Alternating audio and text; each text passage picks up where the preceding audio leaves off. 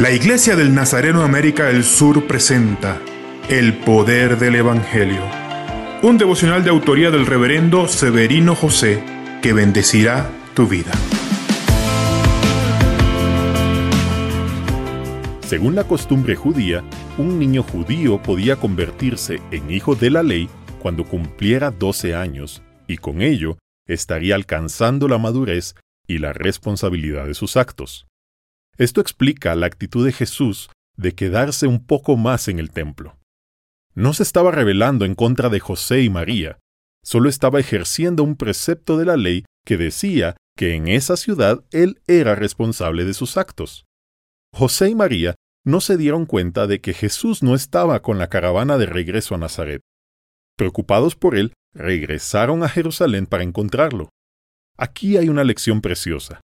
Las personas pueden preocuparse por nosotros, pero somos responsables de nuestras acciones y consecuencias. Elige bien tus actitudes así como Cristo.